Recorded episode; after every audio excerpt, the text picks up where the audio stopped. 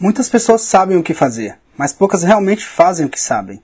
Saber não é o bastante, você precisa agir. Anthony Robbins. Dúvidas, medos, dificuldades, incertezas. Descubra agora como encontrar o seu propósito. Crie um negócio digital de sucesso e viva uma vida incrível. Aprenda como parar de trabalhar para um idiota.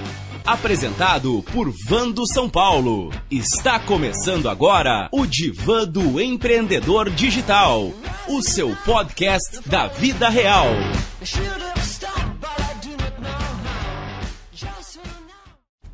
Fala empreendedor ou empreendedora, tudo bem com você? Eu não sei se para você agora é bom dia, ou se é boa tarde, ou se é, ou se é boa noite.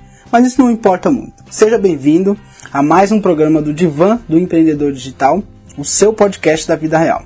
Para você que não me conhece, eu sou o Van de São Paulo, eu sou sócio proprietário de uma agência de marketing digital chamada euamomarketing.com e é, eu também sou blogueiro desde 2012 no blog umempreendedor.com.br.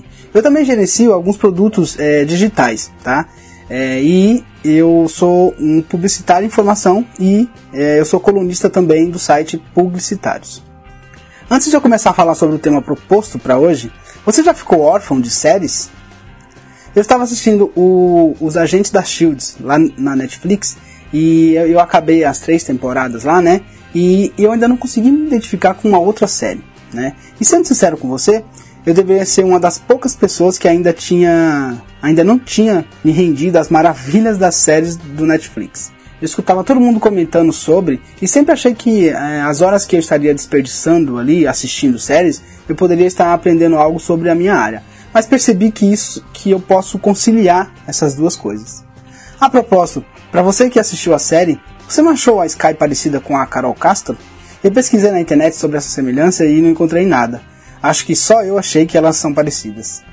Enfim, eu não estou aqui para falar sobre séries, mas para falar sobre cérebro mais precisamente sobre o seu cérebro reptiliano. No começo desse podcast, eu li uma frase do Anthony Robbins. Muitas pessoas sabem o que fazer, mas poucas realmente fazem o que sabem. Saber não é o bastante, você precisa agir. As pessoas sabem o que fazer para ser um bom líder, para ser um bom pai ou uma boa mãe, para perder aqueles quilinhos indesejados, para construir uma empresa de sucesso, para poupar dinheiro. Existe informação, curso, mestrado, doutorado para quase tudo na vida.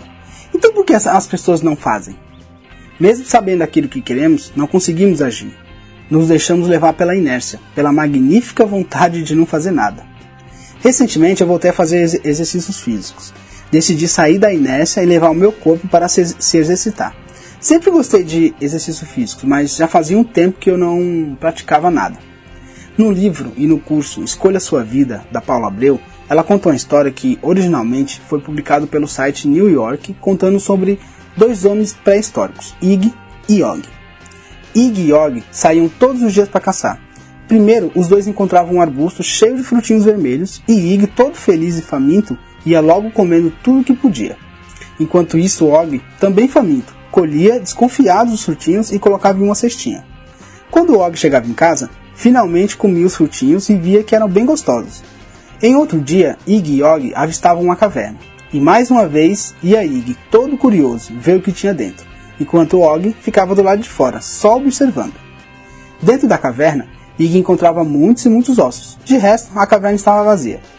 Seguindo em sua caminhada, os colegas escutavam um barulho vindo de trás de uma árvore. E enquanto Og parava assustado e ficava olhando de longe, Ig ia lá ver o que tinha. Não tinha nada, era só impressão. Contudo, em outro dia, qualquer, pode ser que os frutinhos sejam venenosos, que dentro da caverna haja um urso bravo e que o barulhinho atrás da árvore seja uma cobra, um tigre ou um javali, e nesse caso o amigo Ig estaria em apuros. A conclusão do artigo era que somos todos filhos de Og. O porquê Darwin, Darwin explica. Og tem muito mais chance de disseminar seus genes tímidos, medrosos, desconfiados e assustados por aí. O que o nosso amigo Og disseminou com seus genes tem nome, amígdala cerebral, também conhecido como cérebro réptil. Esta é a parte mais primitiva do nosso cérebro, que controla o corpo humano e é pré-verbal, usando químicas e sinais elétricos para dizer ao nosso corpo o que fazer. Eu encontrei um vídeo no YouTube de um canal chamado Vídeo Aulas Baiana, e ela explica que a gente possui três cérebros e nem sempre eles entram em um acordo. O primeiro cérebro, o reptiliano, é aquele que se desenvolveu primeiro na nossa história evolutiva e, ele está na base da coluna e controla tudo que é repetitivo em nossa vida. Tudo que é automático, como respirar, fazer os rins funcionar, dormir, acordar. Ele é ótimo para fazer as coisas automaticamente. A segunda parte do nosso cérebro, ela se desenvolveu um pouco mais tarde e apenas nos mamíferos e recebe o nome de cérebro límbico. Ele controla as emoções e os comportamentos sociais. É aqui onde se encontra aquela famosa massa cinzenta. E por último, nós temos o neocórtex.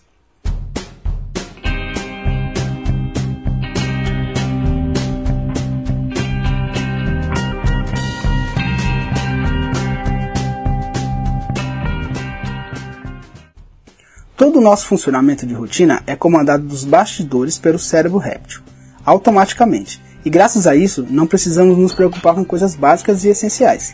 O cérebro reptiliano não é um mero conceito, ele é fato. Está sempre com fome, com sede, com medo, está com raiva e tenso. Sua preocupação principal é a segurança, pois aprendeu há muito tempo que é bem mais fácil entrar na zona de conforto do que lutar pelo, por um lugar ao sol. Será que aquela sua vontade de fazer algo novo não está condicionada ao cérebro réptil, hein? Ou será que aquele seu medo de empreender não é apenas o cérebro réptil tomando as decisões por você? Afinal, ele quer apenas fugir. Eu seria ingênuo em dizer que uma pessoa assim como eu, que mora na periferia, tem as mesmas oportunidades que uma pessoa que não mora. Mas eu também seria hipócrita em dizer que eu não tenho oportunidades. Nas palavras de Seth Godin, autor norte-americano, o cérebro reptiliano vai lutar até a morte se necessário, mas ele prefere fugir. Em geral, é vingativo e não vê nenhum problema em ficar com raiva. Importa-se com o que todo mundo pensa e manter o status na tribo é essencial para a sobrevivência. Mas o cérebro réptil tem milhões de anos. Ele é, existe desde o homem das cavernas. A noção de sobrevivência e perigo dele é baseada em uma sociedade totalmente diferente daquela em que vivemos hoje. Naquele tempo não havia a medicina avançada, a tecnologia, a informação científica amplamente disseminada, os planos de saúde, supermercados e seguros de vida que existem hoje. Ou seja, por mais bem intencionado que o seu cérebro réptil seja, na grande maioria das vezes ele não é o melhor conselheiro. A nossa necessidade do cérebro réptil nos dias de hoje é muito menor do que nos tempos de Ig e Yogi. O meu cérebro réptil quer que eu me encaixe na sociedade, fique na minha e não chame a atenção de ninguém. O seu cérebro réptil é igualzinho. Ele tem medo de tudo o que pode te diferenciar. Tudo que pode te colocar em qualquer tipo de situação que, para ele, seja um risco. Quantas ideias boas você já teve na vida? Centenas delas. Ou será que você só tem ideias ruins? Isso não é privilégio de, nem de um nem de outro.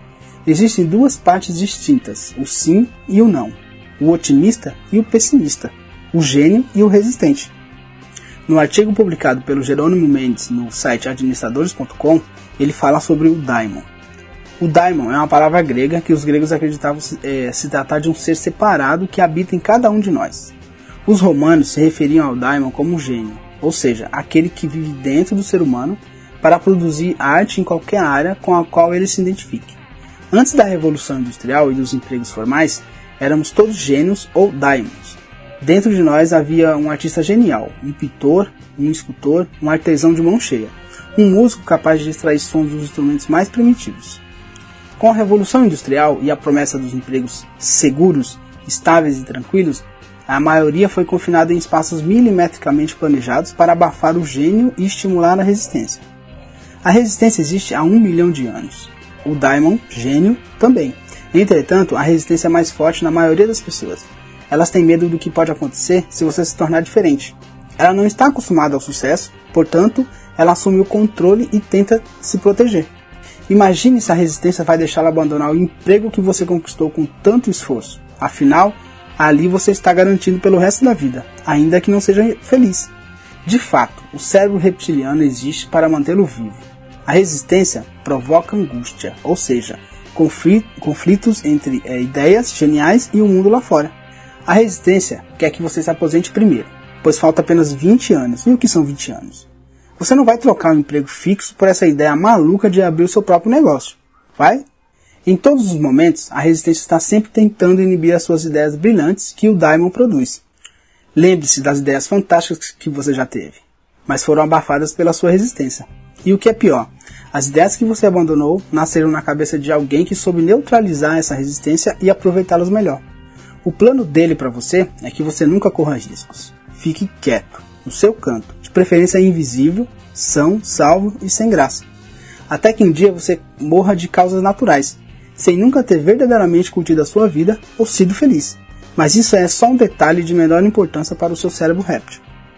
Se você escutar a voz do seu cérebro réptil, você vai deixar de fazer o trabalho incrível que você quer fazer e vai deixar de ser a pessoa incrível que você pode ser.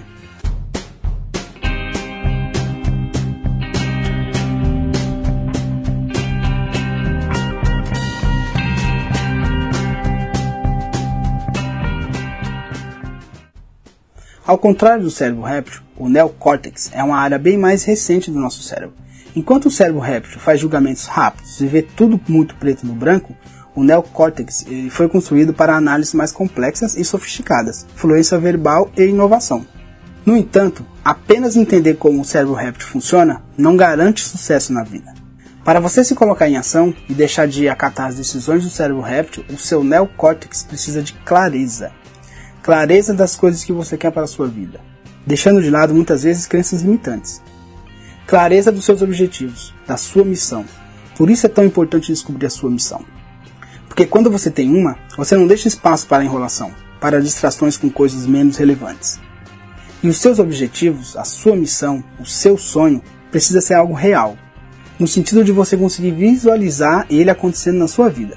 Você precisa conseguir fechar os olhos e se imaginar de fato concretizando aquele objetivo.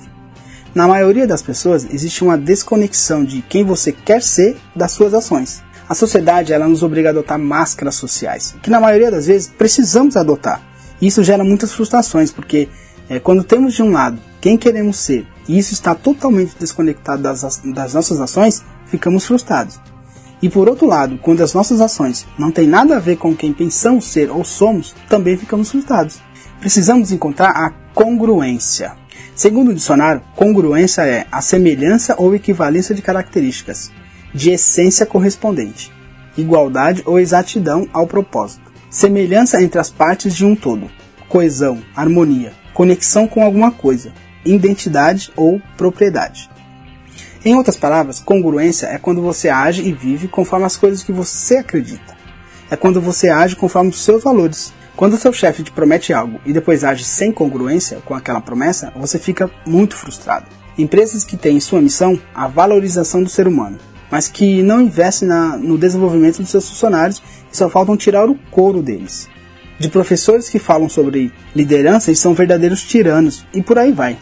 O grande problema é que a maioria das pessoas nem param para pensar se estão agindo com congruência e acabam ficando depressivas e tomando até remédio. Então, as suas ações, os seus hábitos, as suas decisões, o seu comportamento, as pessoas com as quais você se relaciona, os programas de TV que você assiste, os cursos que você faz, a área em que você trabalha, precisa tudo, tudo isso precisa estar alinhado com quem você é de verdade. Fiscalize se os seus pensamentos e decisões estão em congruência com as suas ações. E, na próxima vez que o seu cérebro réptil te aconselhar a adiar uma atividade, agradeça mentalmente pela, pela preocupação dele. Afinal, é, um dia ele pode salvar a sua vida se você estiver no Pantanal, de frente a frente com uma onça. E coloque o neocórtex para trabalhar imediatamente, analisando a questão de uma forma mais racional e sofisticada. Esse foi mais um podcast do Divã do Empreendedor Digital. Foi um prazer estar com você e se você gostou desse podcast, compartilhe na sua rede social e me deixe uma avaliação aqui no, no iTunes. Um grande abraço e até o próximo programa. Dúvidas, medos, dificuldades, incertezas. Descubra agora como encontrar o seu propósito. Crie um negócio digital de sucesso e viva uma vida incrível. Aprenda como parar de trabalhar para um idiota.